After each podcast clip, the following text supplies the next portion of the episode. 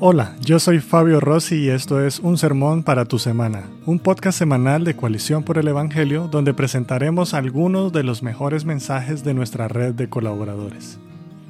La fe cristiana encierra los principios más sublimes sobre la convivencia humana que jamás podrás encontrar en cualquier otro código o religión en el mundo. Y aún así, el hombre los ha rechazado todos. En este sermón, el pastor Miguel Núñez nos enseñará a la luz de Primera de Pedro capítulo 3 versículos 1 al 7 algunos de los componentes esenciales del Evangelio que nos ayudarán a reflejarlo de manera clara y fiel en el matrimonio. Escuchemos.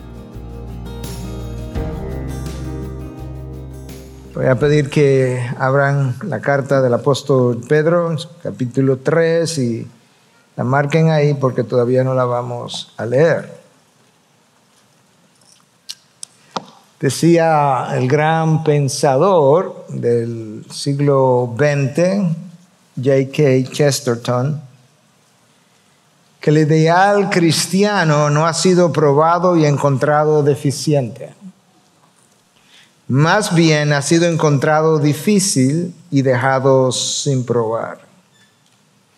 En otras palabras, la dificultad del cristianismo o el problema con el cristianismo no es su deficiencia a la hora de llevarlo a la práctica. el problema está en lo difícil que la gente encuentra que la fe cristiana es y por tanto lo ha dejado sin probar. Y yo creo que eso es una gran verdad que ha sido vista a lo largo de los últimos dos mil años, dos mil milenios de comprobación empírica de esa verdad. Sin embargo, la fe cristiana encierra los principios éticos de convivencia más elevados que tú pudieras encontrar en cualquier código de creencias. Los principios más sublimes que tú puedas agrupar en cualquier código religioso o no religioso. Y si eso es cierto, la pregunta es entonces, ¿qué es lo que hace que el ser humano de manera natural rechace los postulados que Dios le ha dado para su bienestar, para su bendición, para su florecimiento, para su paz, para su gozo, para su desarrollo, es más, para su vida eterna. Dios nos ha entregado unos postulados que producen todas y cada una de esas cosas que yo acabo de mencionar, incluyendo la vida eterna, y la inclinación natural del ser humano es a rechazarlos todos. Esa es la pregunta, ¿cuál es la razón? Y yo creo que la respuesta es relativamente sencilla a la luz de la palabra de Dios y aún a la luz de, la revisión de nuestras propias vidas, y es más o menos obvia. Es ese es el sentido de rebelión y de autonomía que tú y yo heredamos a partir de la caída de Adán y Eva. Y es esa rebelión que nos lleva a rechazar cada principio, cada mandato, cada ordenanza de la ley de Dios o que nos llame a hacer cosas que yo encuentro son contrarias a los deseos de mi voluntad o de mis emociones o de mis sentimientos o de mis planes o de mi entendimiento o de la manera como yo entiendo mi libertad. En pocas palabras, el hombre, y eso obviamente me incluye a mí porque soy parte de la raza humana, en sentido general quiere hacer lo que quiere hacer, cuándo lo quiere hacer, cómo lo quiere hacer, dónde lo quiere hacer sin que nadie interfiera con sus propósitos, planes o proyectos. El ser humano quiere una serie de beneficios sin necesariamente llenar los requisitos, no entendiendo que el disfrute de los beneficios o las bendiciones están directamente, emanan directamente del llenado de los requisitos. Yo ilustraba parte de esto que que quiero comunicar, pero parte de nuestra lucha interna y parte de lo que necesita ocurrir con una conversación que tuve con uno de nuestros pastores esta semana. Y él estaba aquí en la mañana temprano y decía que él estaba ahí para no dejarme mentir que así se dio. Yo creo que cualquier persona que haya estado en el ministerio suficiente tiempo y haya estado manejando situaciones múltiples y complejas, en algún momento de su caminar, en una ocasión y más probablemente en más de una ocasión, se ha sentido tentado a dejar el ministerio. Y yo compartía con esta persona esta semana y le decía que cuando yo he hablado con Dios acerca de eso, invariablemente lo que yo he escuchado no de forma audible es, ¿desde cuándo tú crees que tú te gobiernas? ¿Desde cuándo tú estableces las reglas del juego? ¿Desde cuándo descubriste que tu camino es mejor que el mío? Y yo menciono todo lo anterior porque el texto que yo estoy a punto de leer es uno de los textos más contraculturales en el momento histórico en el que la iglesia se encuentra. La, iglesia cristiana es probablemente el código de conducta más contracultural de toda la historia. Por mucho. Y la razón es muy sencilla, hermanos. Cuando tú piensas lo que Dios ha revelado, nosotros somos extranjeros y peregrinos, de manera que nosotros no somos residentes de este planeta en el sentido de este mundo, en el último sentido de la palabra. Nosotros estamos, me permiten la repetición, peregrinando hacia una patria celestial, de ahí nosotros somos ciudadanos, ahí es que nosotros tenemos nuestros valores, ahí que nosotros tenemos nuestros principios, la ley que nos rige es desde allá, eh, el, el Señor que nos ordena es desde ese gobierno que lo hace, y Cristo nos advirtió de una manera muy clara. Horas antes de su crucifixión, Él estaba en el aposento alto. Ese es, una, ese es un segmento de la palabra que yo visito, yo no sé con cuánta frecuencia, para recordarme algunas cosas, pero también porque me alimenta de forma enorme. Y entonces en el, en el capítulo 15 del Evangelio de Juan, un poco antes de que el Señor comenzara a orar por los discípulos y por esta etapa final, horas finales de su vida, Él está hablando con los discípulos. Y está hablando con los discípulos de la relación que ellos guardan con el mundo para que podamos entender cuán contracultural es la fe cristiana. Entonces, esto es lo que él le dice. Si ustedes fueran del mundo, Juan 15, 19, el mundo amaría lo suyo. Pero como no son del mundo, sino que yo los escogí de entre el mundo, por eso el mundo no los ama. No, eso no es lo que dice. No es simplemente que el mundo no los ama, el mundo los odia.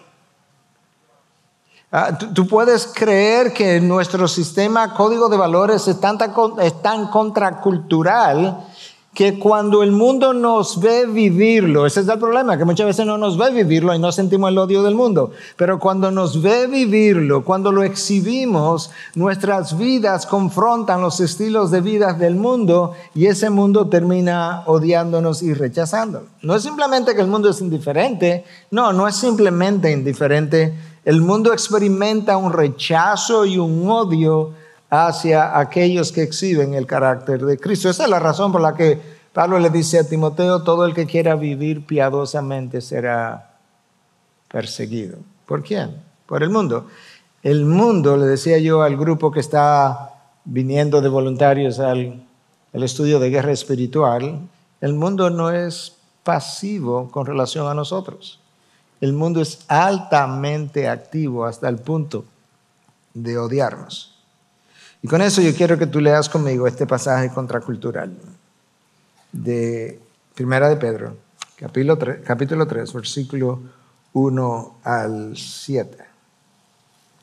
Asimismo ustedes, mujeres, estén sujetas a sus maridos, de, de, modo que si algunos de ellos son desobedientes a la palabra, puedan ser ganados sin palabra alguna por la conducta de sus mujeres al observar ellos su conducta casta y respetuosa. Que el adorno de ustedes no sea externo, peinados ostentosos, joyas de oro o vestidos lujosos, sino que sea lo que procede de lo íntimo del corazón, con el adorno incorruptible de un espíritu tierno y sereno, lo cual es, escucha, precioso delante de Dios. Porque así también se adornaban en otro tiempo las santas mujeres que esperaban en Dios, estando sujetas a sus maridos. Así obedeció Sara a Abraham llamándolo Señor, y ustedes han llegado a ser hijas de ella si hacen el bien y no tienen miedo de nada que pueda aterrorizarlas. Esposos, escuchan.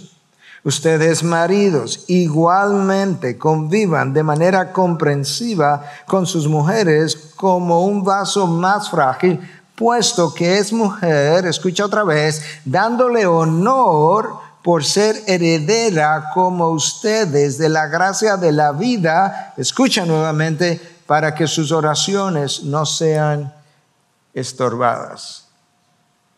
Ustedes saben que el apóstol Pedro viene ayudándonos a entender una serie de relaciones en la sociedad. Hablamos un poco de eso la semana pasada.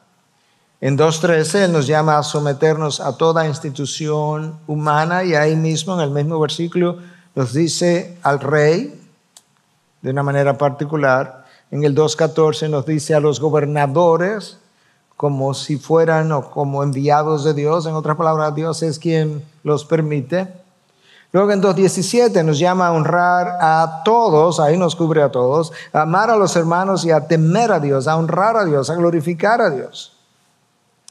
En 2.16 nos dice que andemos como libres, pero que no usemos nuestra libertad como pretexto para pecar, para hacer lo que queramos, porque tengo la libertad de hacerlo, no crea que puedes hacer eso, sino que más bien usemos la libertad como siervos de Dios, sabiendo que entonces tendremos ciertas limitaciones aún de esa libertad.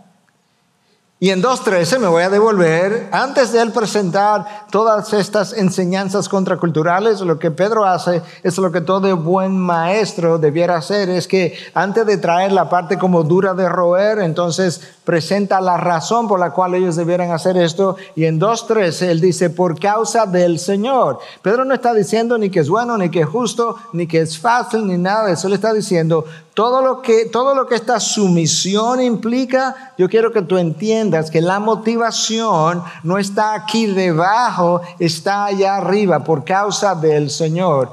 Pedro pudo haber dicho por amor a Cristo, pudo haber dicho por amor al Evangelio ah, o por honor al Evangelio, por honor honrar el Evangelio. Pedro pudo haber dicho ah, por su causa, pudo haber dicho, serían como frases sinónimas. En otras palabras, hay una razón superior, ulterior, futura, más grande, más poderosa que toda esta sumisión que se nos está requiriendo.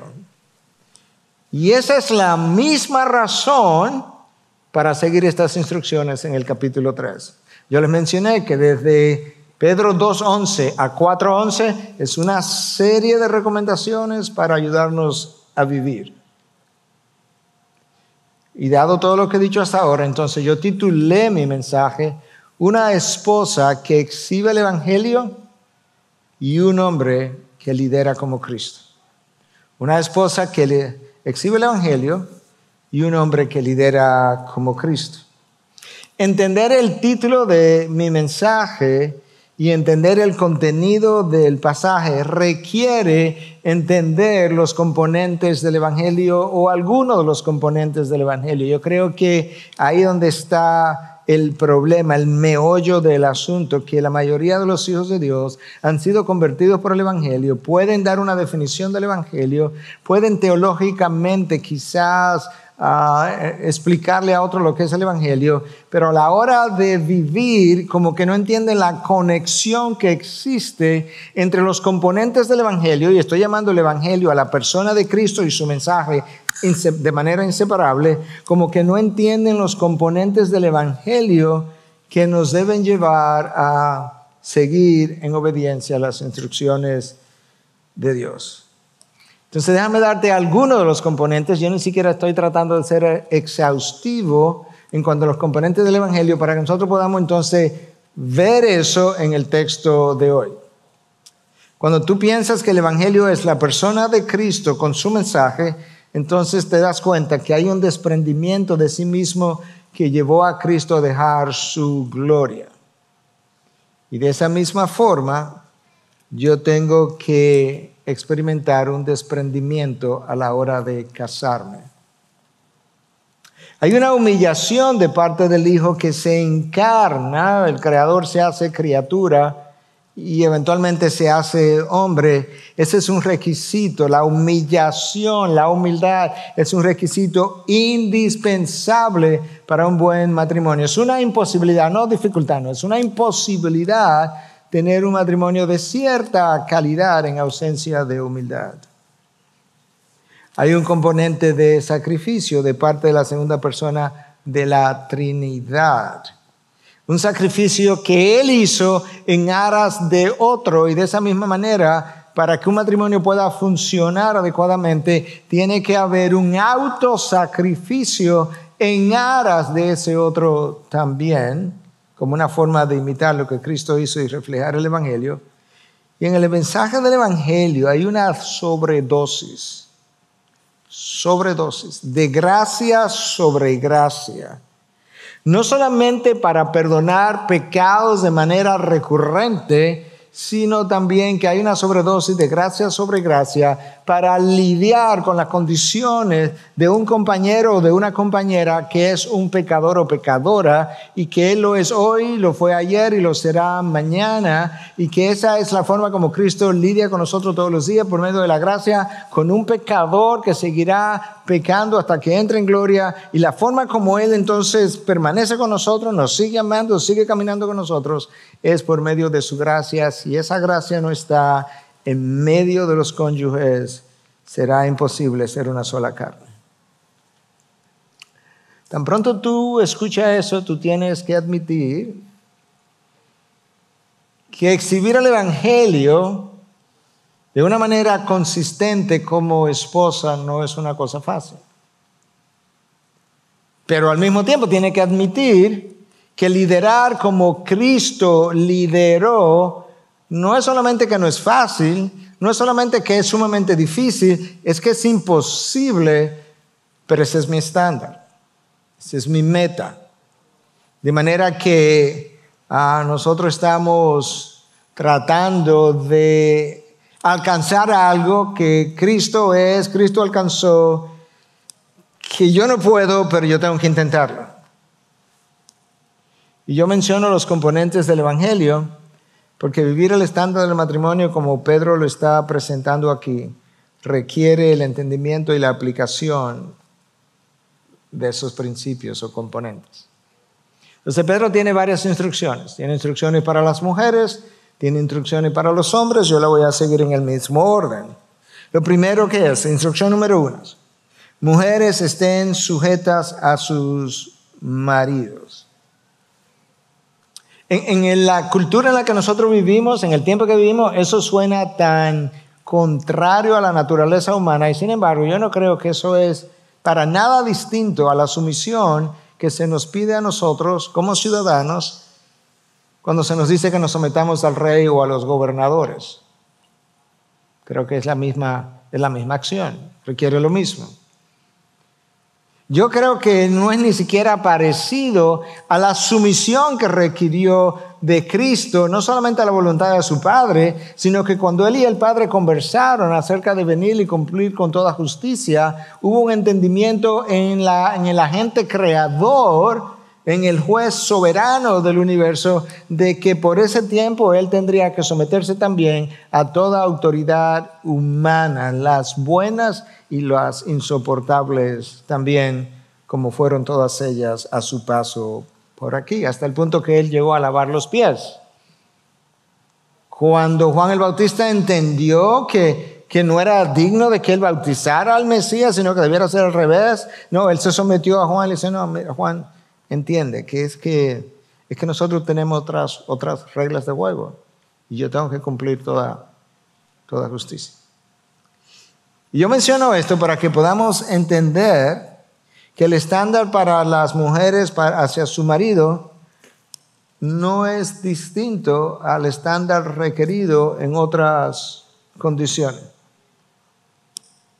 Yo no sé si se percataron, pero aunque el contexto no lo dice de manera clara, el contexto presupone que estas son mujeres que están casadas con esposos inconversos y que por tanto se están comportando de una manera que no es fácil sobrellevarlos. Y yo digo que están casadas con esposos inconversos porque inmediatamente después de Pedro llamarlas a estar sometidas a sus maridos, él explica la razón por la que ellas deben hacer eso y, y la razón es que Pedro está apuntando a un resultado cuyo instrumento para conseguirlo es el espíritu sumiso de la esposa.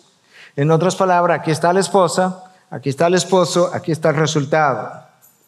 ¿Y cuál es el resultado? El resultado es la evangelización del esposo inconverso. ¿Cuál es el instrumento? El, espíritu sumiso de la esposa y aquí está entonces, aquí está el esposo, perdón, y aquí está la esposa. Escucha cómo él lo dice.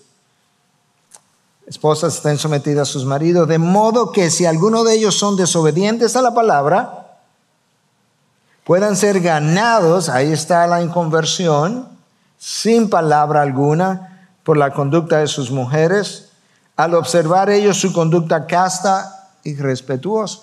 Pedro está apuntando a la evangelización de sus esposos por medio de una esposa que probablemente no se le iba a permitir predicar el Evangelio, pero que Pedro entiende que ella podía desplegar el Evangelio en su convivencia y que podría llegar el día cuando Dios hiciera algo en esa persona. Mira, cuando tú entiendes el contexto cultural, esto adquiere como mayor importancia. Se suponía que cuando una esposa, y mayor entendimiento, cuando una esposa se casaba en la antigüedad, se suponía que ella adoptara los dioses de su marido. El marido no tenía que hacer eso cuando se casaba, adoptar los dioses de su esposa, pero la esposa estaba obligada a adoptar los dioses de su marido. Ella podía continuar con sus dioses, pero tenía que incorporar los dioses paganos de su marido. Pero ¿qué resulta? Que cuando esta mujer ahora conversa al cristianismo, se casaba, ella no podía, por prohibición de la palabra, ni siquiera continuar con sus dioses, pero tampoco podía adoptar los dioses de su marido, de manera que esa sola acción podía verse como una subversión o una rebeldía de su parte hacia el marido que era su cabeza. Y Pedro le está diciendo, estate quieta, sé sumisa, vive el Evangelio, que Él pueda ver tu estilo de vida de forma que quizás el Evangelio vivido te permita ganar. Tú puedes ver que esa sumisión a la que Pedro le está llamando no es ciega ni absoluta, porque ella no podía adoptar los dioses de su marido, de manera que iba a tener que decirle hasta ahí llegamos, porque ahora cuando me pides hacer algo que es contrario a la ley de mi Dios, yo no puedo hacerlo. Y yo creo que eso es importante que podamos ir viendo hasta dónde llega la sumisión. Yo creo que más que un silencio absoluto, lo que Pedro le está pidiendo a estas mujeres es que sean prudentes al hablar a evitar, en buen dominicano, y le digo con respeto, el cacareo continuo señalándole a su esposo la necesidad de creer en Cristo. No porque tú no crees, no porque tú eres duro, oye, que tú eres terco. Mira, porque con todo lo que tú has pasado y aún todavía no crees. ¿Y de qué te han ayudado estos dioses paganos? No nos han ayudado de nada. Yo creo que Pedro está llamando a, un silencio de de evitar los esfuerzos continuos de evangelización hasta el punto que el esposo termina rechazándola a ella junto con su mensaje y evitar la condenación continua, entendiendo que un hombre, una mujer no puede comportarse como cristiano si no lo es. Ahora, esto no puede ser llevado hasta el extremo. O sea, hay, hay límites de la, de la sumisión. Ya mencioné uno de ellos. Ya no podía adoptar los dioses de su esposo. Tampoco una mujer puede permitir por sumisión el adulterio de su esposo porque ya Dios legisló, incluso anterior a la ley de Moisés, en contra de eso, de manera que ah, hay, hay límites de esta sumisión. Pero la idea aquí es que el instrumento de evangelización sería la conducta de ellas, y escucha como Pedro lo dice en el versículo 2, en la segunda parte, al observar ellos su conducta casta y respetuosa.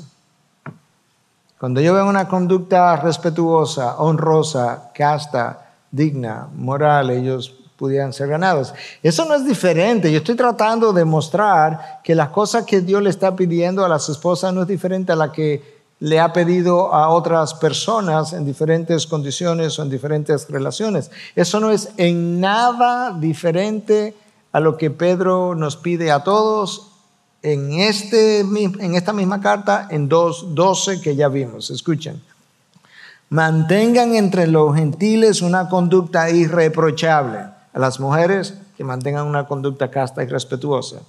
A fin de que, ahora viene el propósito, de que en aquello que les calumnian como malhechores, ellos por razón de las buenas obras, ahí está la conducta de la mujer, de ustedes, al considerarlas, allí dice al verlas, observarlas, glorifiquen a Dios en el día de la visitación. En otras palabras, Dios nos está diciendo a nosotros todos, observa una conducta irreprochable, exhibe el Evangelio, vive de tal manera que cuando Dios decida visitar a los gentiles, ellos puedan, por medio de lo que observaron en ustedes, llegar a creer y glorificar a Dios. Pedro lo que está diciendo, lo que está enseñando aquí en estas diferentes relaciones es el mismo principio, cómo luce en una relación, en otra y en otra y en otra. La razón de mantener la conducta, la potencial conversión del esposo en el caso de Pedro. Déjame leerte, contarte una historia real que ilustra lo que yo acabo de decir. En el año 397 de nuestra era, un santo que ya había alcanzado cierta madurez en la fe cristiana, escribió lo que llegaría a ser una de las autobiografías más convincentes de toda la historia redentora. Cuando el libro finalmente se terminó de escribir, él le llamó Las Confesiones de San Agustín. Encerrada en esa narrativa aparece el tributo de Agustín a su madre, Mónica, por la influencia que ella tuvo en su esposo Patricia, Patricio, para llevarlo a creer y hacerlo un hijo de Dios. De tal manera que a la hora de su muerte, su esposo Patricio era un creyente. Estas son las palabras de Agustín como tributo a su madre. Ella sirvió a su esposo como si fuera su amo e hizo todo lo que pudo para ganárselo para ti, Dios. Hablándole a él de ti, Dios, ¿cómo? ¿Cómo le habló? ¿Qué le dijo? Por medio de su conducta. Ah, lo mismo que Pedro dice. Hablándole de ti, Dios, por medio de su conducta, por medio de la cual tú, Dios, la hiciste hermosa. Su conducta la hizo a Mónica hermosa ante, ante tus ojos. Finalmente, cuando su esposo estuvo al final de su tiempo terrenal, ella se lo había ganado para ti, Dios. Wow. El propósito del matrimonio de Mónica con Patricio fue la salvación de Patricio. Pastor, pero eso es pesado. Sí, muy pesado, extraordinariamente pesado. Pero no es más pesado dejar la gloria y tu condición de ser igual a Dios y siendo creador, convertirte en criatura y en siervo y que te abofeten y te escupan y te hieran y te claven y te burlen siendo tú quien eres. Instrucción número dos. Que el adorno de ustedes, dice Pedro a las mujeres, no sea el externo, peinados ostentosos, joyas de oro, vestidos lujosos, sino que sea lo que procede de lo íntimo del corazón, con el adorno incorruptible de un espíritu tierno y sereno, escucha ahora, lo cual es precioso delante de Dios. El, ser humano siempre ha tenido una preocupación de manera prioritaria con la manera como luce, cómo habla, lo que piensa el otro de él o de ella, cómo es percibido. Y hemos desarrollado una idolatría hacia la apariencia, hacia la buena reputación, hacia el buen nombre, hacia la aprobación de los hombres, hacia aquello que es llamativo. Y Pedro dice, esposas, si te vas a adornar, que el énfasis no esté en peinados ostentosos, joyas de oros y vestidos lujosos. E, esas cosas en sí mismas no necesariamente son pecaminosas, pero frecuentemente son usadas de manera pecaminosa.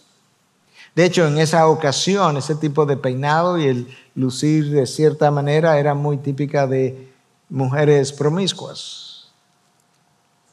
Lo interesante es que el mundo secular del primer siglo estaba de acuerdo con Dios en estas instrucciones. Eso, eso no es común. O sea, lo usual es que Dios legisla y el mundo está en contra. Pero en el mundo greco-romano, recuerda que hemos dicho que Roma conquistó a Grecia militarmente, pero Grecia conquistó el imperio romano culturalmente, filosóficamente, y por eso se habla del mundo greco-romano. O sea, Grecia conquistando a Roma de una manera, pero Roma gobernando. En el mundo greco-romano se creía exactamente lo mismo que Pedro escribe en este texto. Escucha lo que Aristóteles dijo. Aristóteles, 300 años y, tantos antes de Cristo. La verdadera belleza está en una mujer con dominio propio, en todo lo que ella hace y con una inclinación hacia una vida honorable y bien ordenada con paciencia y ternura. Es un inconverso hablando. Es un inconverso a quien Dios le dio gracia común para decir estas cosas. El filósofo griego Philo, muy conocido, nacido como 20 años antes de Cristo y luego enseñó después de Cristo, dice lo siguiente, los adornos externos eran percibidos frecuentemente como instrumento de seducción. Cuando la sabiduría humana y la sabiduría divina coinciden, yo no creo que tenemos otra alternativa. No hay más sabiduría. Hay una divina que debemos seguir siempre y hay una humana que frecuentemente es discordante con la de Dios. Pero resulta que en este momento en que Pedro está escribiendo, la sabiduría humana y la divina coincidían. Cosas que en sí mismas no son necesariamente pecaminosas. El problema comienza cuando el cristiano emplea más tiempo, más énfasis, está más preocupado con la manera como su mundo exterior luce, incluyendo su apariencia y belleza, descuidando al mismo tiempo su mundo interior. Su mundo interior, mi mundo interior, nadie lo conoce. No se ve. Y es posible que mi mundo interior esté en un estado caótico y de descomposición ético, moral, emocional, y que yo luzca completamente en orden en el mundo exterior y que luzca atractivo y llame la atención de otros y tenga éxito cuando todo el tiempo hay una parte de mí que me está llevando a derrumbarme que yo no lo sé hasta que no me caigo. En este caso, Pedro está hablando de formas de peinados y joyas, una vez más, no necesariamente pecaminosas en sí, pero frecuentemente usadas de forma pecaminosa. Por eso es que Filo dice que estos adornos externos pues, frecuentemente eran usados como instrumento de seducción. Y esto es lo que Pedro está diciendo. Si te va a preocupar, si va a emplear tiempo, si vas a gastar energía, si va a darle en buen dominicano mente a algo, pues entonces ocúpate en desarrollar un espíritu tierno y sereno. La palabra tierno en el original es praus y significa más que ser humilde. Bíblicamente, esa palabra implica um, ejercer el ejercicio de la fuerza de Dios bajo el control de Dios. Si una persona tierna, en el sentido que se está usando, praus, es una persona que exhibe una cierta, llámale ternura, amabilidad, no sé si llamarle dulzura, pero, pero eso que tú ves es el fruto, fluye de una fortaleza extraordinaria que viene de Dios y es ejercida bajo el control de Dios, por eso que luce tan tierna. E, es el espíritu de Cristo del cual hablaron los profetas. Isaías 42, 3. Hablando del carácter de ese Cristo que vendría, la nueva traducción viviente dice de esta manera, que Él no aplastará a la caña más débil, ni apagará a una vela que titila, una vela que, está flicking, que está moviéndose, que está vibrando. Usted visto esa vela que está por apagarse. Dice, el carácter de Cristo va a ser tal que la caña, llamarle la rama más débil, Él no va a quebrarla. Y la, vela más, en, más ah, en peligro de apagarse, Él no la va a tocar, no la va a apagar. Y eso es de eso que Pedro le está hablando a las mujeres. Ahora, hermanos, honestamente, si eso suena como difícil, hermanos, eso no es en nada diferente a lo que Cristo nos dice a todos nosotros, incluyendo los hombres, y yo creo que particularmente a los hombres, cuando dice, aprended de mí que soy manso y humilde de corazón. Yo creo que eso es un llamado a todos. Pero yo creo que en el contexto en que Cristo estaba enseñando, la mayoría de los que estaban ahí probablemente eran hombres. Es más, quizá mayormente sus discípulos. Y él le dice, aprended de mí que soy manso y humilde. Ese espíritu no es en nada diferente al espíritu tierno de que Pedro, Pedro está hablando que las mujeres debieran tener. Y Cristo dice que aprendamos de él que es tierno, manso y humilde de corazón y no por obligación de corazón y no por simulación. De corazón y no para dar la impresión. Yo no quiero que te muestre manso ni que te muestre humilde si no lo eres para dar una impresión. Yo quiero que lo seas de corazón, de adentro hacia afuera. Que, emplees tiempo en cultivar lo que verdaderamente vale, porque la parte externa que tratamos de embellecer, con el tiempo, tú lo sabes, todos lo sabemos, a menos que tú seas muy joven, pero con el tiempo la piel comienza a arrugarse y entonces comienzan las cremas y los... Tú conoces. El pelo comienza a caerse. Yo tenía pelo antes, si usted no me lo cree. Yo tengo fotos que enseñarle. Y comienza a ponerse blanquecino. Y los músculos comienzan a hacerse flácidos y el abdomen comienza a crecer y, el cuerpo comienza a, encorvarse. Tengo un paciente ahora, hoy en día, que fue mi profesor y yo siempre hablaba con él así, como para arriba. Y lo veo ahora de ochenta y tantos años, casi como de mi tamaño.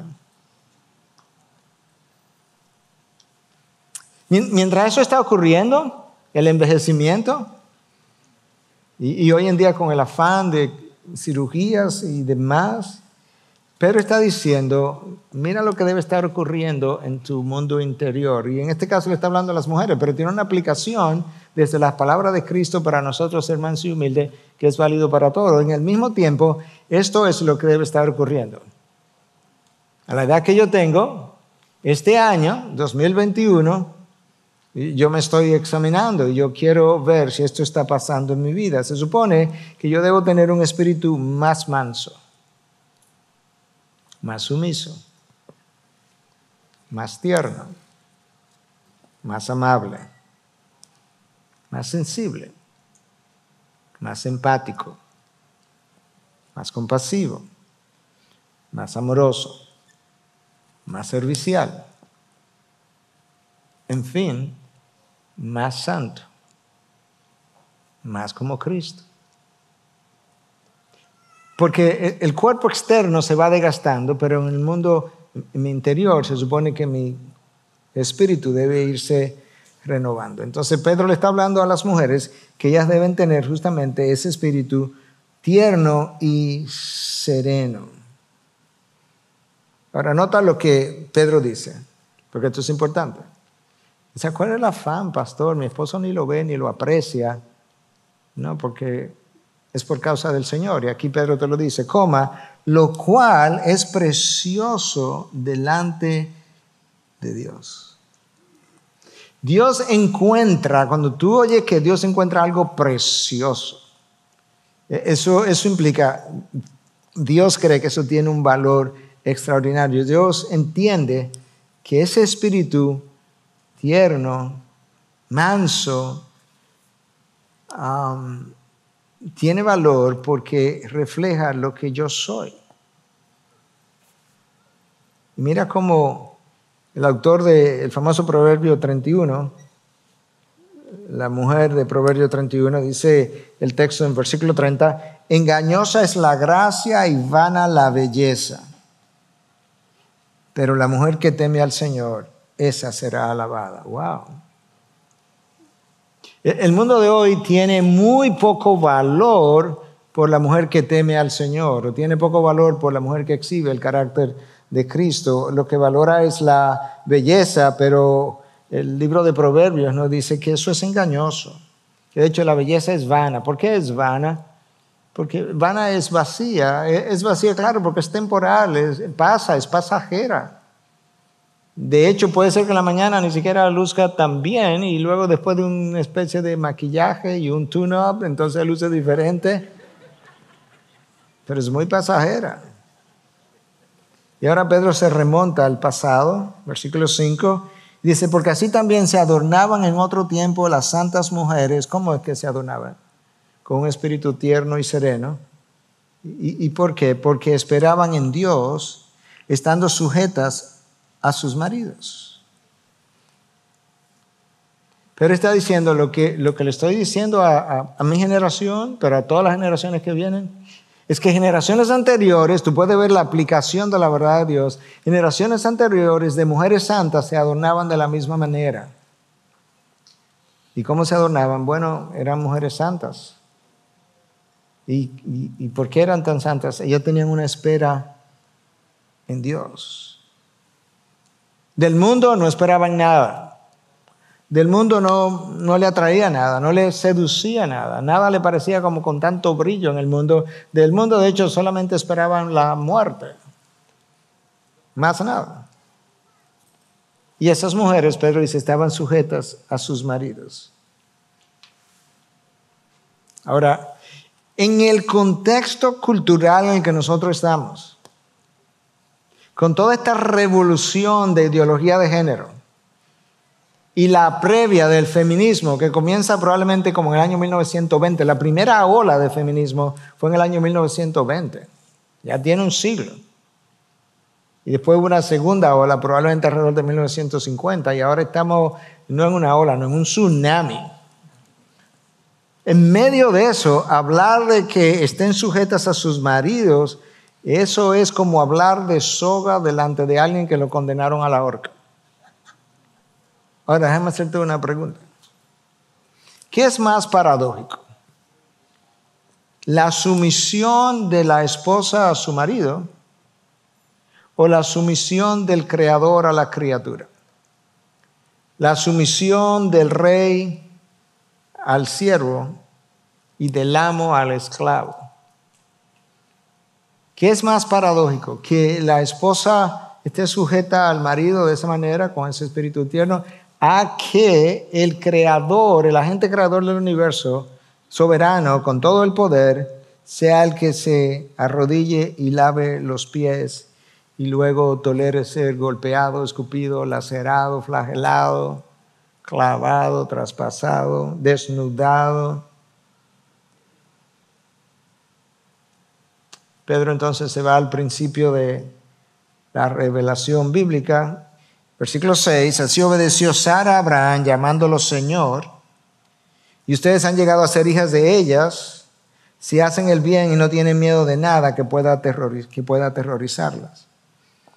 La realidad es que no hay evidencia en la Biblia de que Sara llamara a Abraham Señor. Quizá, quizá lo hizo, pero dado que no hay ninguna evidencia de eso, quizás más el contexto cultural en que Sara vivió y que era una forma respetuosa. Yo, yo he conocido un par de esposos que le llaman a su esposa, no tengo idea porque me suena un tanto extraño, pero bueno, hablan de la doña y hablan de doña fulana, no porque doña fulana, doña fulana, eh, tengo alguien que me está escribiendo en estos días acerca de la condición de alguien, dice doña fulana, refiriéndose a su esposa. Entonces no sé si es el contexto cultural que hacía que Sara le llamara Señor, pero yo sí creo que, eh, Pedro este se está refiriendo al respeto, a la honra que Sara ah, le dio, le concedió a Abraham como su cabeza, como su esposo, y la usa entonces como ilustración. Ahora, ¿cuál es el problema y cuándo comenzó el problema? Esta tensión, esta dificultad. Eva no tuvo ningún problema en sujetarse a Adán. Para nada. Ni los ángeles tienen problema de sujetarse potencialmente a los arcángeles y así sucesivamente. Somos nosotros los que tenemos el, el problema. Pero eso ocurrió, tan pronto ocurrió la caída. Y está anunciado. En Génesis 3, cuando Dios comienza a hablarle a Adán y Eva después de la caída, esto es lo que le dice a Eva. Él le anuncia lo que va a ocurrir como fruto de la caída en 3.16. Y le dice, tu deseo será para tu marido y él tendrá dominio sobre ti. La palabra ahí deseo no es el deseo sexual. Es una palabra que aparece quizás una vez más y aparece en el libro del Génesis. Es una palabra hebrea. Y se refiere a Caín cuando Dios le dice que el pecado terminará dominándote. Y la idea que la mayoría de los académicos entienden, que lo que Dios le estaba diciendo a Eva es, a partir de ahora, debido a la naturaleza carnal pecaminosa que tú has adquirido, tú vas a querer usurpar la posición de liderazgo de tu esposo, pero como él es más fuerte que tú, él va a terminar dominándote. Y ese es el machismo de todos los siglos. Y esa es la lucha de los sexos de todos los siglos. Pero eso es lo que Pedro quiere revertir. Eso es lo que Dios quiere revertir y eso es lo que Pedro está tratando de enseñarnos. O sea, ¿cómo es que vamos a revertir eso? Bueno, primero, porque le voy a hablar a los hombres ahora, no hemos terminado, hombres. Primero, yo quiero que las mujeres tengan un espíritu tierno y sereno. Ahí vamos a comenzar a revertir a Génesis 3:16. Pero lo que Adán no hizo en el huerto, que no lideró, no protegió a Eva, no fue su cabeza, no fue su guía, tenemos que revertir eso. Y ahora vienen. Versículo 7. Esposos, paren las orejas. Ustedes maridos igualmente ¿Cómo que igualmente? Sí, o lo que Pedro está diciendo, mucho de lo que yo le dije a las mujeres, yo se lo voy a decir a ustedes, pero ¿cómo? De otra forma, ustedes son hombres.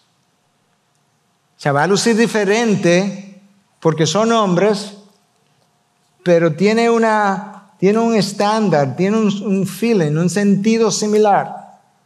Ustedes, maridos, igualmente convivan de manera comprensiva con sus mujeres yo voy a explicar eso. Como un vaso más frágil, puesto que es mujer, dándole honor por ser heredera como ustedes de la gracia de la vida, para que sus oraciones, escuchen, no sean estorbadas. Pablo dice algo parecido cuando escribe a los Colosenses en 3:19, maridos, amar a vuestras mujeres y no seáis ásperos. Ahí está el llamado a ser tiernos y a ser mansos y a ser similar a lo que Pedro está diciendo. Entonces la instrucción número tres es para los esposos. Nos piden que convivamos de manera comprensiva. De hecho, la palabra ahí convivir, convivan de manera comprensiva, esa palabra siempre es usada para hablar de la intimidad sexual. Y quizás Pedro no está hablando necesariamente en este caso de la intimidad sexual, sino que sí está hablando de que convivamos íntimamente. Y en la convivencia íntima haya una comprensión de las esposas. De hecho, el texto que es traducido como de manera comprensiva en el original dice de acuerdo con el conocimiento. ¿Conocimiento de qué?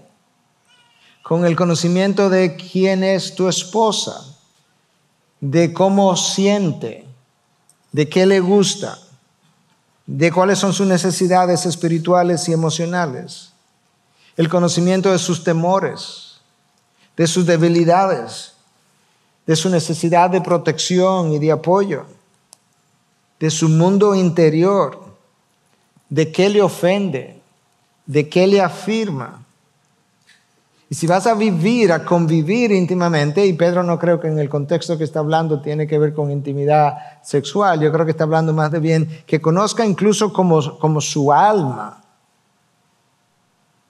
su, su mundo interior, para que sepa cómo llenar esas necesidades. Porque tienes un llamado de liderar como Cristo. Y como Cristo conocía las necesidades de la iglesia y las conoce y trata de llenarlas de esa forma, Tú y yo tenemos una obligación similar. Pero conocer o comprender nuestras esposas va a requerir un cierto nivel de confianza mutua. Va a requerir tiempo con ellas, va a requerir poder hablar con ellas de muchas cosas distintas, de forma abierta. Va a requerir escuchar no solamente las palabras, sino escuchar su mundo interior. De hecho, yo hablaba, no sé con quién, hablaba con otro, el, mismo pastor con quien hablaba esta semana, decía, cuando alguien viene a consejería, nosotros tenemos una obligación de escuchar con cuidado, porque hay dos cosas que tiene que escuchar. Una es la pregunta que se está haciendo y dos, cuál es la intencionalidad o la motivación o el origen de la pregunta, porque frecuentemente la pregunta que se está haciendo está originada en un temor que la persona tiene y no te lo va a decir porque ella misma ni siquiera lo sabe. Pero tiene que escuchar con atención. Y eso tiene que ver con comprensiva, la forma comprensiva de convivir. Eso va a requerir poner sus necesidades por encima de la nuestra el, esposo tiene que conocer que su esposa ha sido llamada a someterse a él. Déjame combinar esto ahora, porque ahora estamos hablando de que él tiene que liderar como Cristo, pero ya hablé de que la esposa tiene que someterse a él, pero él tiene que entender esa sumisión. Él tiene que entender que cuando la palabra llama a la esposa a someterse, no es porque ella es inferior, en, lo más mínimo. E, eso tampoco implica que la esposa no opina. De hecho, la esposa no solamente que debe opinar, tiene que opinar como ayuda idónea. Y su opinión debe ser tomada en cuenta.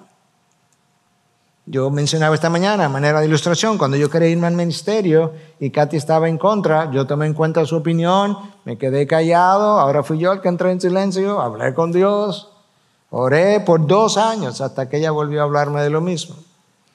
Esa sumisión no implica que la esposa no pide cuentas al esposo. Eso no implica que ella no confronta su irresponsabilidad o su pecado. Eso no implica que ella no confronta su abuso verbal, físico o el abuso de sus hijos. Lo que sí implica es que cuando ella lo hace, lo hace como Cristo lo haría de una manera piadosa, como Cristo hizo con la mujer samaritana, cuando Cristo le dijo, llama a tu marido. Y él dice, es que no tengo marido. Cristo no le dice, mira tú mentirosa, me está hablando mentira, tú has tenido cinco maridos. Dice, no, tú acabas de hablar verdad. Porque tú has tenido cinco maridos y ahora convive con uno que tampoco es tu marido. La mujer no sale corriendo por lo áspero que Cristo le habló pero la confrontó. Y ahora Pedro le dice que tiene que hacer eso como reconociendo que ella es un vaso frágil. Con toda probabilidad, el texto se está refiriendo al hombre físico, la fuerza física del hombre versus la de la mujer. Está establecido eso, está biológicamente. Pero yo creo y estoy convencido, es mi convicción, que el hombre, si va a ser cabeza y va a ser líder, él necesita una fortaleza emocional y espiritual por encima de la de su esposa o no puede liderar. Y lamentablemente, le estoy hablando a los hombres ahora, lamentablemente, dado el hecho de que los hombres, los hombres cristianos no se han ocupado de cultivar su mundo emocional y espiritual de manera consistente, más frecuentemente que no, es el hombre quien provee la estabilidad y la seguridad emocional, es la mujer, perdón, que provee la estabilidad emocional y seguridad ah, espiritual para el hombre más que el hombre hacer tal provisión.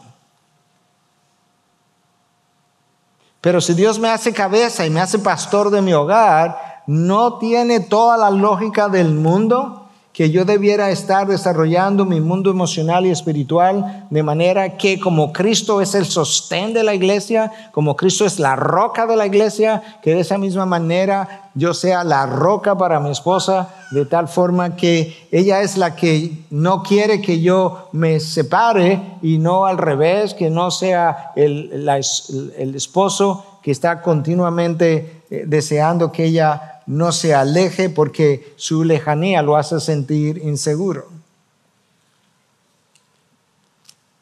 La fragilidad de nuestros esposos la va a llevar muchas veces a alejarse emocionalmente. Ustedes lo han experimentado todos.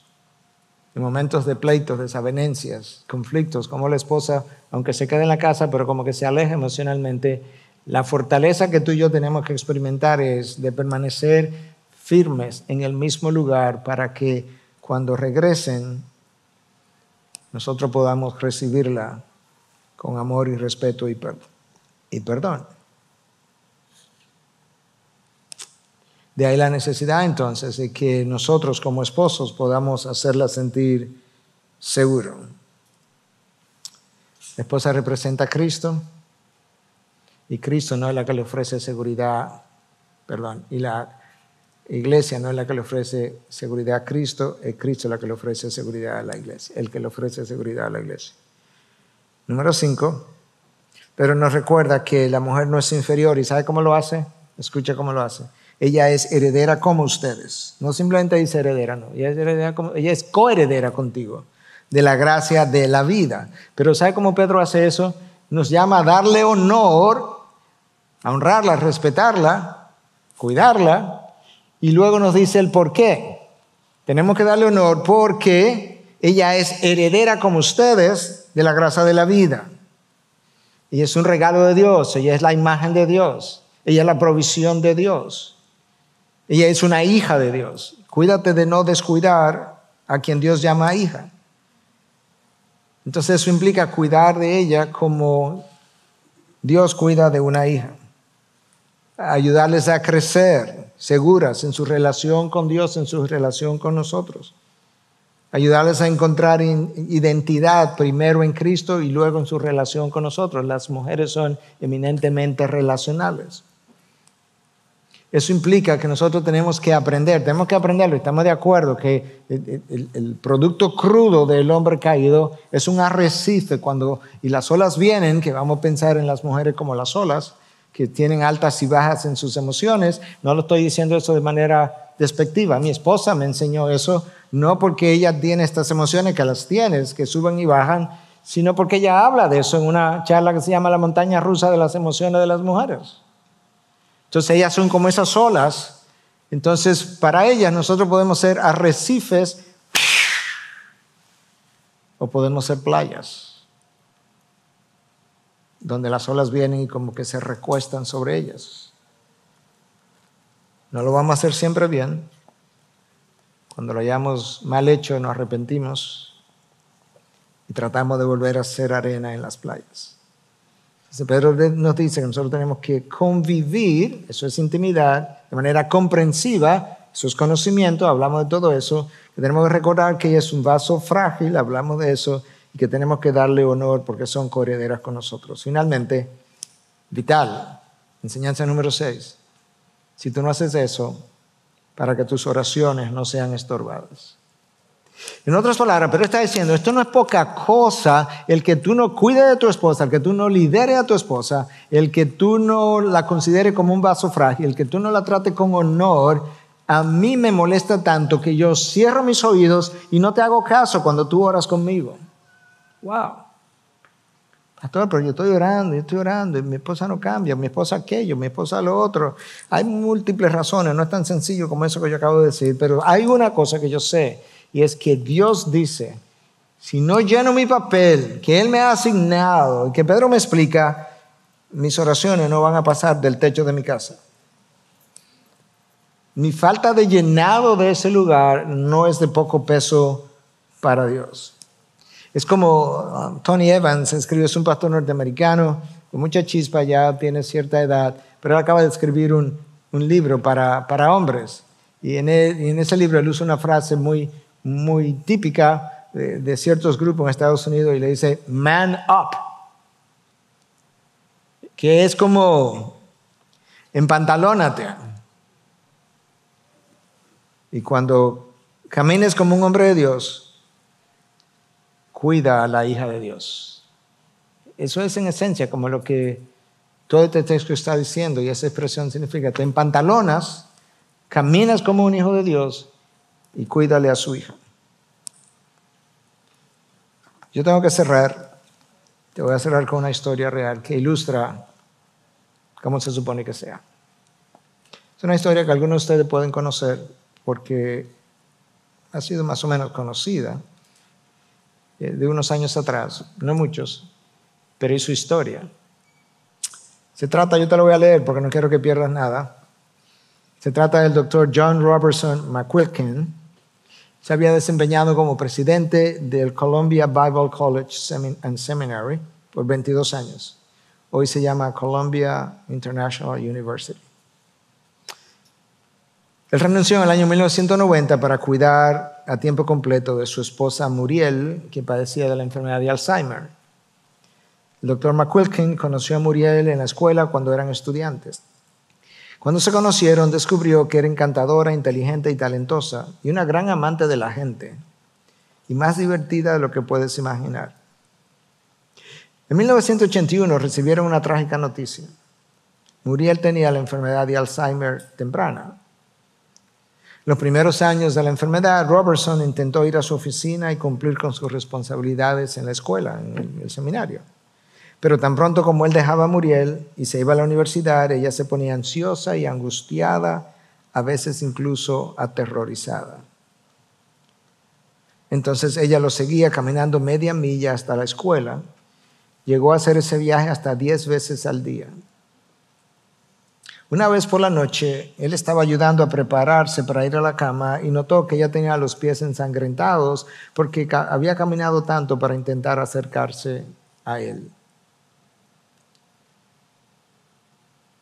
Cuando Robertson reflexionó más tarde sobre la devoción de su esposa, admitió para sí mismo, ojalá yo amara a Dios así hasta el punto de estar desesperado por estar cerca de Él en todo momento.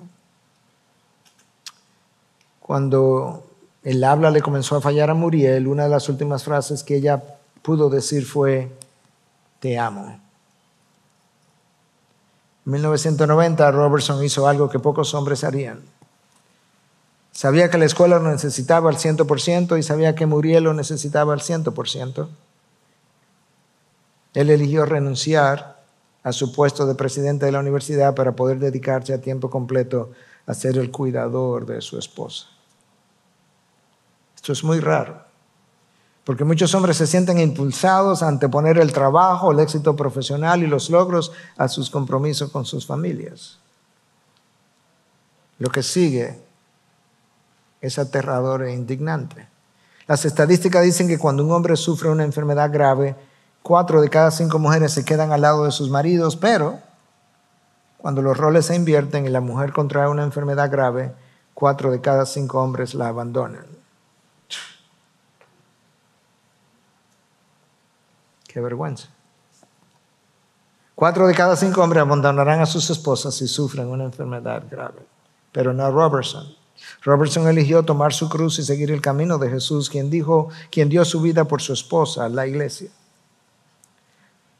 Cuando Robertson dejó la universidad, escribió una carta para explicar su decisión.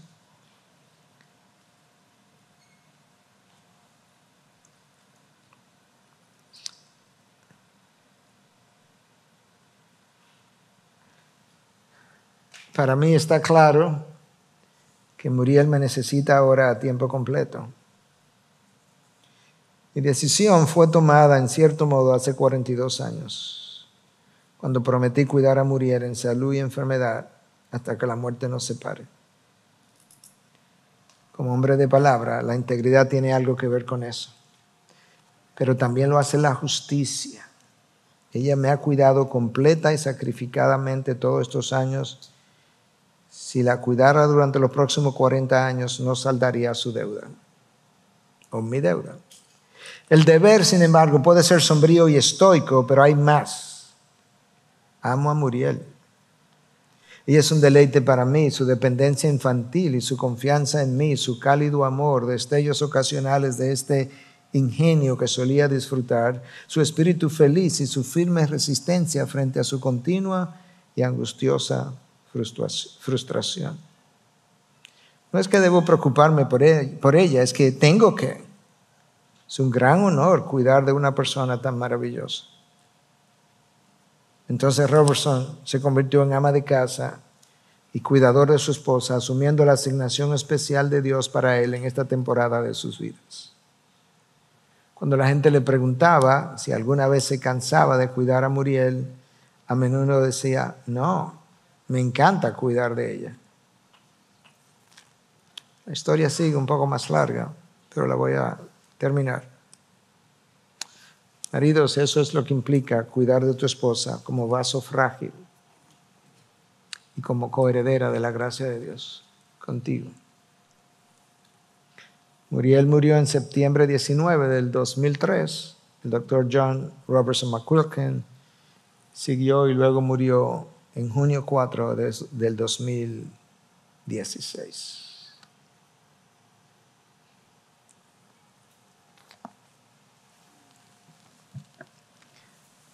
¿Qué vamos a hacer? Los días van de mal en peor, la noche avanza, la oscuridad cada vez es más densa, los días son malos. ¿Vamos a seguir jugando al cristianismo o vamos a empuñar el rol que Dios nos ha asignado al uno y al otro y reflejar el Evangelio con nuestras vidas? Yo no voy a decir más que proclamarlo, pero después de proclamarlo. Que la gente crea lo que decimos por lo que vivimos que la gente incluso cuando nos ve vivir, desee lo que tenemos que nos permite vivir como vivimos. Yo creo que vamos a cantar. Y después que cantemos, yo voy a subir. Y yo voy a hacer algo que nunca lo habíamos hecho, pero le voy a pedir a Katy, mi esposa, que, que suba para que ella pueda orar por las mujeres y voy a orar por los hombres. Y ahí cerramos el día, pero después de cantar. Padre, gracias por tu palabra clara, contracultural, poderosa, convincente, inerrante, infalible, santa, protectora, empoderadora, reveladora y gracias porque luego pones el Espíritu en mí para ayudarme a cumplir la palabra que me bendice. Ayúdanos a cantar esta canción y a prepararnos para el arrepentimiento. En Cristo Jesús. Gracias por escuchar un sermón para tu semana. Si deseas más recursos como este, te invitamos a visitar nuestra página web coaliciónporelevangelio.org. Hasta la próxima.